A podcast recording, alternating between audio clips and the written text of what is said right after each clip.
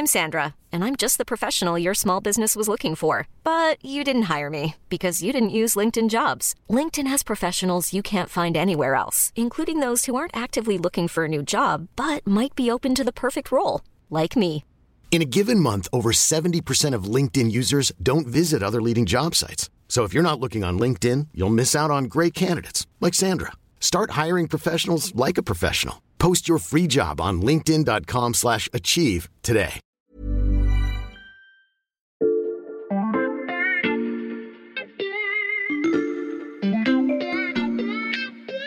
Salut, c'est Xavier Yvon. Alors que le monde connaît cet été ses journées les plus chaudes jamais mesurées, je vous propose cette semaine une sélection d'épisodes pour comprendre les enjeux du réchauffement climatique. Bonne écoute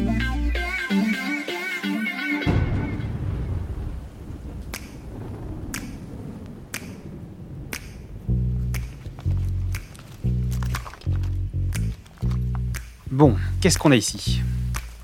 Sacrée scène de crime. J'enfile mes gants pour ne pas détériorer les preuves. Ah, J'ai l'impression qu'il n'y a aucune empreinte digitale. Alors ici, euh, des débris, plein de petits cailloux, des morceaux de bois. Hmm, la terre a été sacrément retournée. Et le sol est encore très humide. Je vais aller voir un peu plus loin.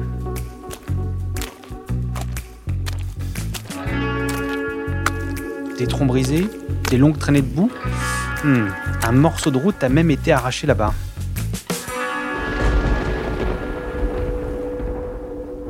Bon, je vais arrêter de jouer les Sherlock Holmes et remettre ma casquette de présentateur de la loupe, mais je ne vous ai pas décrit cet endroit dévasté par hasard.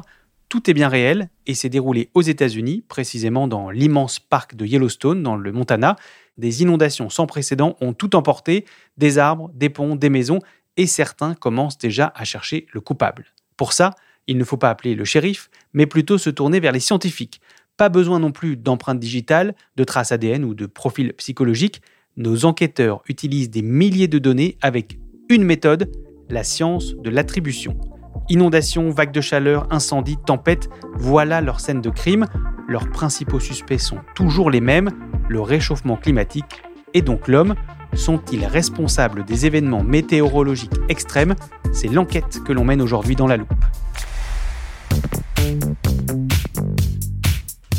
Je sais qu'il va être déçu de ne pas prendre le téléporteur. Pour cette investigation, j'accueille en studio Valentin Ekirch, journaliste au service Sciences de l'Express. Salut Valentin. Salut Xavier. On va commencer par une question toute simple. C'est quoi la science de l'attribution? Eh bien, la science de l'attribution, c'est quand on cherche euh, la cause dans la survenue d'un événement qu'on observe, qu'il soit météorologique ou bien climatique. C'est-à-dire qu'on va utiliser des méthodes euh, qui se fondent sur des données qui vont permettre de déterminer le lien ou non avec euh, le changement climatique induit par l'homme. Ces recherches, elles sont notamment menées par un groupe, le World Weather Attribution, qui est un réseau informel de dizaines de chercheurs et de chercheuses de différentes disciplines, notamment des climatologues et des statisticiens qui travaillent dans tous les pays euh, du monde. Et Valentin, depuis quand ces chercheurs utilisent euh, la science de l'attribution? Eh bien, en fait, euh, ça fait déjà longtemps qu'on essaye de déterminer en quoi euh, l'homme influe euh, sur le fonctionnement du climat ou de la météo.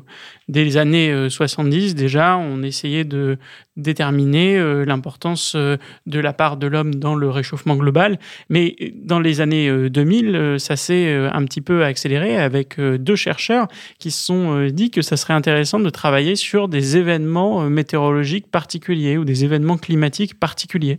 Par exemple, en, en 2003, on a observé une canicule très intense en France, on la Mhm. connaît bien, elle a fait euh, des, des milliers de morts. Eh bien, euh, on s'est posé la question de savoir quelle avait été l'implication de l'homme dans la probabilité que cette canicule arrive. Maintenant, euh, avec euh, l'accélération de ce changement climatique et donc l'arrivée de ces événements extrêmes de plus en plus euh, récurrents, eh bien, cette discipline a pris de l'ampleur. Tout ça, ça a mené en 2014 à la création du World Weather Attribution, qui a Mhm. pour but eh bien d'abord de caractériser scientifiquement le changement climatique et puis d'alerter l'opinion publique sur ce changement climatique. Mais ça, Xavier, on pourra y revenir plus tard. Quand on a parlé ensemble de cet épisode, Valentin, tu m'as d'ailleurs conseillé d'appeler un scientifique français qui fait partie de ce groupe, Mhm. Robert Votard. Il est météorologue et climatologue, directeur de recherche au CNRS. Pour comprendre le fonctionnement d'une enquête, je lui ai d'abord demandé comment les événements étaient choisis. Ce qu'il faut savoir, c'est qu'on est en lien dans le groupe euh, central avec euh, des équipes de la Croix-Rouge. qui nous alertent sur des catastrophes naturelles, des phénomènes qui se produisent dans le monde, mais avec un certain critère. Parce qu'on est obligé de, se donner des critères de déclenchement, sinon on en aurait tout le temps. donc par exemple, euh, ben, il y a malheureusement des critères de décès, de mortalité supplémentaire, euh, d'impact sur la santé, d'impact sur l'agriculture ou d'autres. Enfin, tout est, un ensemble de, critères d'impact qui nous font des remontées donc de terrain. Euh, maintenant, là, ça y est, on a une alerte qui vient de la Croix-Rouge sur les, sur les vagues de chaleur en France et aux États-Unis. Une fois l'événement choisi, que se passe-t-il ensuite, Valentin? Eh bien, d'abord, il faut réussir à définir l'événement, c'est-à-dire hmm. comment le caractériser, de quoi parle-t-on? C'est la partie la plus difficile parce que c'est celle où il y a des choix à faire. Par exemple, pour les vagues de chaleur, on va regarder combien de temps cette vague de chaleur a duré, quelle a été sa température maximale. Et ça, euh, selon le fait que l'on prenne euh, euh, cette vague de chaleur durant trois jours ou durant une semaine, eh bien, ça va changer notre analyse de la situation. Et c'est ainsi qu'on regarde bah, les températures, les pluies, les épisodes de grêle. Et tout ça, ça nécessite de récupérer les bonnes données précises au bon moment pour pouvoir en faire une véritable analyse scientifique. Cette précision scientifique dans la récolte des données, eh bien, elle est permise justement par le réseau de chercheurs du WWA, du World Weather Attribution, qui dispose de scientifiques euh, un petit peu partout sur la planète avec lesquels ils travaillent et qui récoltent ces données précises à un point précis du globe, là où s'est passé l'événement que l'on cherche à caractériser. Lorsqu'on étudie un, phénomène extrême, on s'impose euh, d'avoir un spécialiste euh, local du pays où, les phénomènes se, produisent. C'est très important parce que les spécialistes locaux sont les seuls à connaître vraiment la qualité des données de température, des données de précipitation. Ils connaissent bien mieux que quiconque la façon dont ça a été mesuré euh, et, ce que les, observations valent ou ne valent pas. Donc c'est très important d'associer des collègues des pays en question Une fois qu'on a identifié les bonnes données, qu'on les a compilées, comment on fait pour savoir si cette catastrophe est liée ou non au réchauffement climatique? Eh bien, c'est là où ça se complique peut-être un petit peu. L'idée, c'est de, de regarder si dans un climat non réchauffé par l'homme, un tel événement aurait eu autant de chances de se produire. Pour cela, on va regarder à partir des données météorologiques que l'on a dans le climat actuel réchauffé par l'homme en raison des émissions de CO2, si tel événement aurait pu se produire. Pour cela, on va créer artificiellement, à partir d'un ordinateur, des années météorologiques théoriques. Hmm. Ça, ça nous permet de, donner une probabilité qu'un événement météorologique extrême arrive. Par exemple, on pourrait dire, bah voilà, dans le climat actuel, une telle tempête aurait pu avoir, par exemple, une chance sur 100 euh, d'advenir. Hmm. Et puis, euh, grâce à cet ordinateur, on va regarder maintenant ce qui aurait dû se passer dans un climat non réchauffé par l'homme. Hmm on va créer ces mêmes années euh, théoriques météorologiques, sauf qu'on va enlever les causes du réchauffement climatique, c'est-à-dire les émissions de CO2 produites par l'homme. Ça, c'est pas très compliqué parce qu'on en connaît le volume qui a été rejeté dans l'atmosphère. À partir de là, on va faire tourner ces modèles et puis on va se rendre compte eh bien, euh, qu'en fait, une telle tempête, elle aurait eu beaucoup moins de chances de se produire dans un climat s'il n'avait pas été réchauffé par les activités humaines. Et ça nous donne en fait un rapport de probabilité et c'est à partir de ce rapport de probabilité qu'on va pouvoir dire, eh en raison du réchauffement climatique produit par l'homme, cet événement avait euh, tant de fois de chances, peut-être 30 fois plus de chances d'advenir par rapport à un climat qui n'a pas été modifié par l'homme. Je te rassure, Valentin, c'était très clair. Si je résume, on sélectionne un événement extrême, on définit ses caractéristiques et on compare la probabilité de sa réalisation dans un environnement non modifié par l'homme.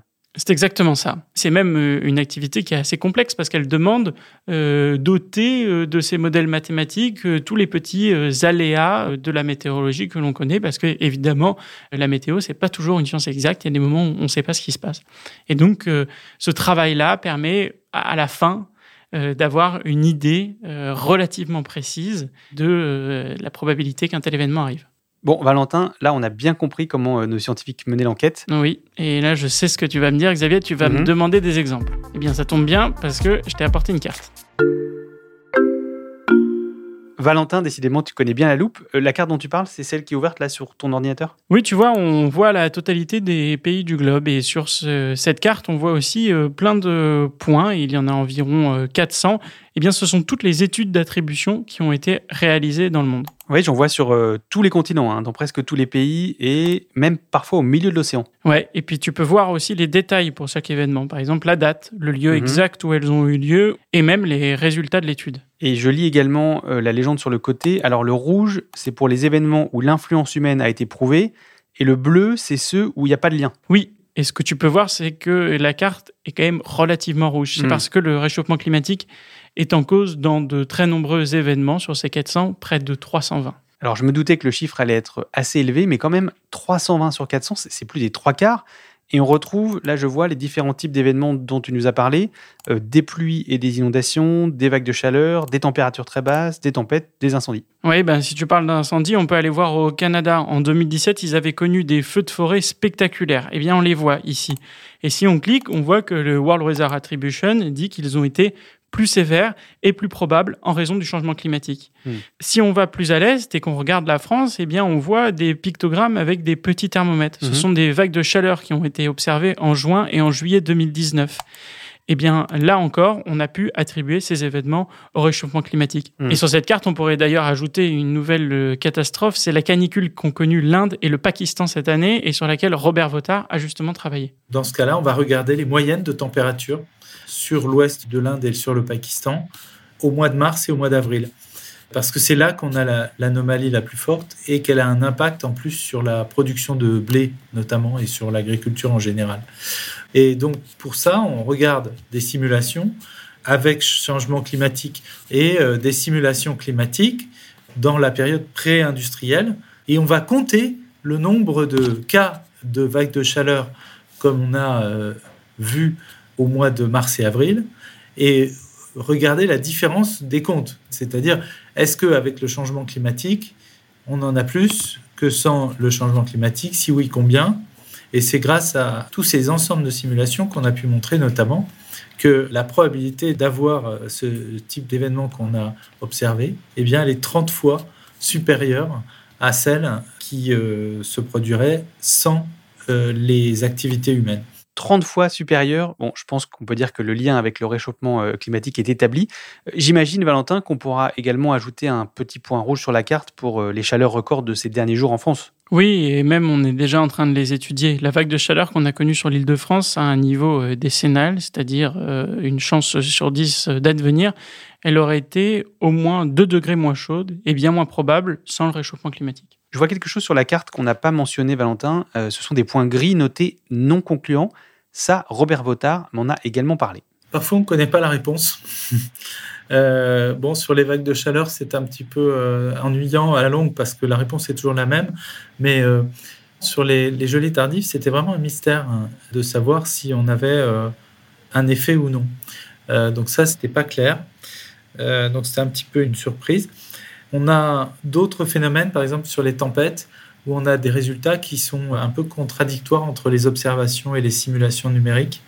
Il y a des choses aussi qu'on comprend pas, euh, qu'on n'arrive pas à attaquer vraiment euh, simplement. C'est des phénomènes de toute petite échelle comme les, la grêle, euh, les tornades, des choses comme ça qui sont très très difficiles à, analyser. Euh. Robert Votard euh, parle des tornades, c'est assez intéressant parce qu'on ne sait toujours pas si le réchauffement climatique en provoque de plus en plus ou non.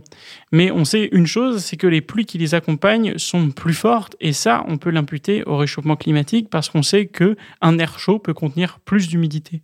Et bien là, euh, on est à peu près certain que ces pluies n'auraient pas été aussi fortes sans le réchauffement climatique. On voit sur cette carte, Valentin, que n'importe quel type d'événement peut être concerné. Alors attention, parce qu'il est quand même important euh, d'éviter de rendre le changement climatique responsable de tous les événements extrêmes.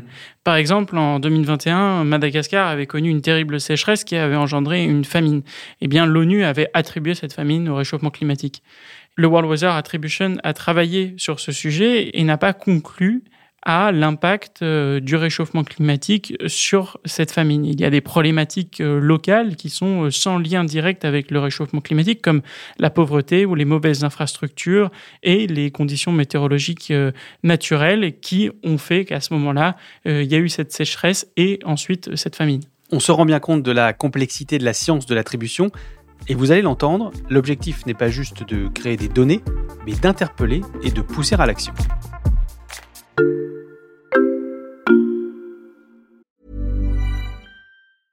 I'm Sandra, and I'm just the professional your small business was looking for. But you didn't hire me because you didn't use LinkedIn jobs. LinkedIn has professionals you can't find anywhere else, including those who aren't actively looking for a new job but might be open to the perfect role, like me.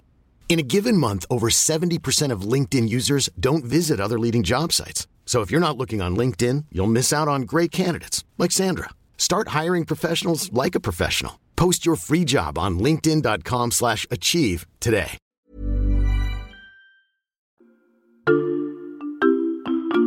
Valentin, depuis le début de cet épisode, tu nous parles d'études, de rapports, de publications.